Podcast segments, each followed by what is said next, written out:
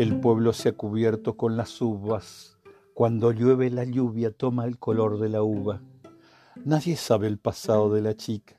Sonríe solo cuando le preguntan. Parece solitaria. Los jóvenes, por esa soledad, reúnense en su torno cada noche. Alguna vez un extranjero llega. Ella le da una amable bienvenida.